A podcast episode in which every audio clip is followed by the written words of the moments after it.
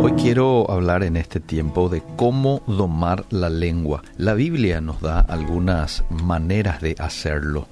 Eh, ustedes pueden ver cuando tengan algún tiempito, Santiago capítulo 3, ese capítulo, casi todo el capítulo, encontramos eh, con relación a, a, la lengua, enseñanzas con relación a la lengua. Y ahí dice, por ejemplo, que la lengua es un fuego, un mundo de maldad, está puesta entre nuestros miembros, contamina el cuerpo, inflama la rueda de la creación y ella misma es inflamada por el, el, infierno.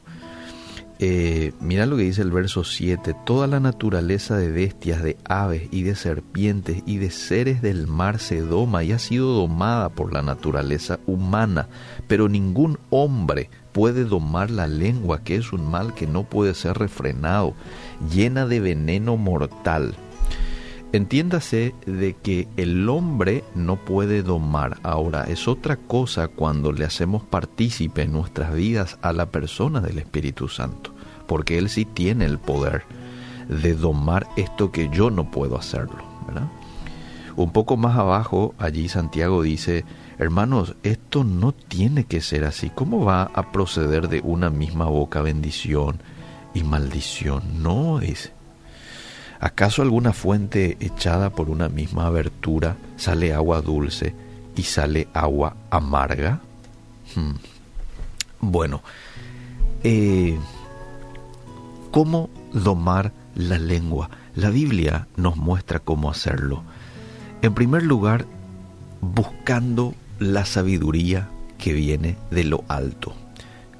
Ya dijimos, y el texto nos muestra, de que el ser humano con sus propias fuerzas no puede domar. Pero cuando le hacemos partícipe a Dios, entonces allí la cosa es distinta. Sabiduría que viene de Dios. ¿Por qué esto es importante? Proverbios 12, 18 dice, hay hombres cuyas palabras son como golpes de espada. Escucha esta parte. Mas la lengua de los sabios es medicina. Sí. Entonces, eh, algo que tenemos que tener presente es de que este órgano que lo tenemos aquí no está separado del cuerpo eh, y este órgano lo que muestra es qué es lo que hay en el interior mío. Por este motivo, el primer paso para domar la lengua es cuidar lo que yo tengo dentro, pensamientos, emociones, y de esa manera vamos a poder sacar al exterior cosas buenas. Proverbios 15.2 dice que cuando los sabios hablan, comparten sus conocimientos. Pero cuando los tontos hablan, ¿qué dicen los tontos? Tonterías. Lo dice el pasaje. Entonces debemos cultivar la sabiduría a través de la palabra de Dios. Proverbios 1. Debo cultivar la sabiduría a través de la oración. Porque dice Santiago 1.5 que Dios da la sabiduría y da el entendimiento a quienes se lo pidan.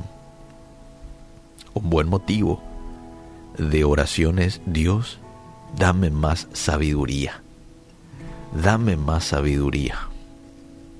Entonces, eh, yo aprendo a domar mi lengua buscando sabiduría. Dos, desarrollando una relación cercana con Jesús.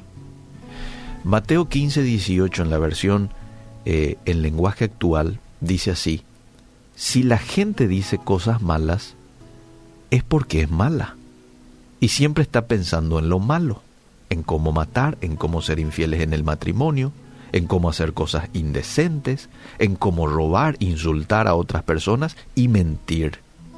A Dios no le agrada que gente así lo alabe, pero cualquiera puede alabar a Dios aunque coma sin lavarse las manos, dice el pasaje, porque se está dando en un contexto en donde le dijeron a Jesús, ¿por qué vos permitís que tus discípulos coman sin lavarse las manos? ¿verdad? Ahora, lo que quiero rescatar de este texto es de que los malos deseos y pensamientos provienen de un corazón que está alejado de Dios. Y esa maldad se reflejan las palabras. Entonces, para contrarrestar esta situación, debemos desarrollar una relación cercana con Jesús, porque solo a través de Él podemos ser salvos y solo a través de Él podemos resistir el mal. Y lo tercero que me va a ayudar mucho a la hora de domar a la lengua es practicando la regla de oro. ¿Qué dice la regla de oro? Mateo 7:12. Así que traten a los demás como les gustaría que los trataran a ustedes. Ese es el verdadero significado de la ley y de la enseñanza de los profetas. Qué importante es tener presente en nuestro día a día la práctica de la regla de oro. Todo aquello que a mí me gustaría que otro me diga, todo aquello que a mí no me gustaría que me digan, vos lo tenés que poner en práctica. Tenés que decirle a otros y tenés que dejar de decirle a otros. Esta vida es una siembra. Estamos sembrando, desde que nos levantamos estamos sembrando semillas. Semillas buenas o semillas no buenas, que van a dar su fruto en algún momento, no sé cuándo. A veces tempranito, a veces lleva un poquito más de años, pero siempre va a dar el fruto.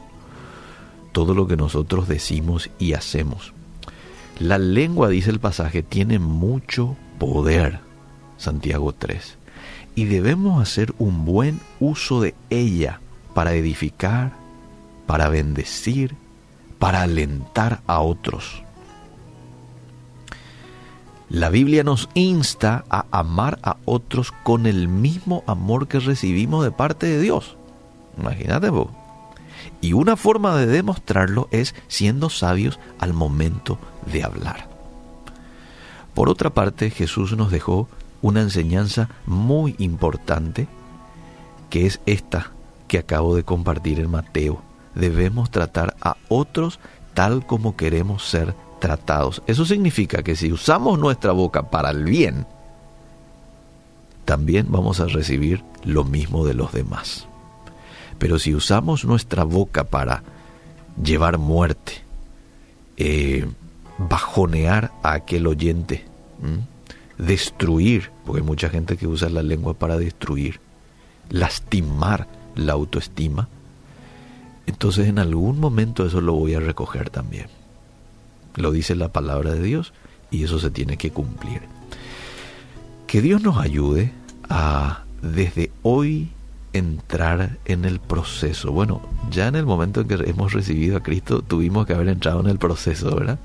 Pero si no lo hemos hecho por algo motivo, que desde el día de hoy podamos estar en ese proceso de domarle a la lengua. Número uno, buscando sabiduría que viene de Dios, desarrollando una relación cercana con Jesús, que es el propósito que Él tiene para con cada cada uno de los seres humanos. Y en tercer lugar, siendo consciente de esta regla de oro. Todo lo que yo hago, todo lo que yo dejo de hacer para con otros, eso va a ocurrir para conmigo en el futuro. Que Dios nos ayude que podamos ser sabios en la manera de hablar, en la manera de conducirnos.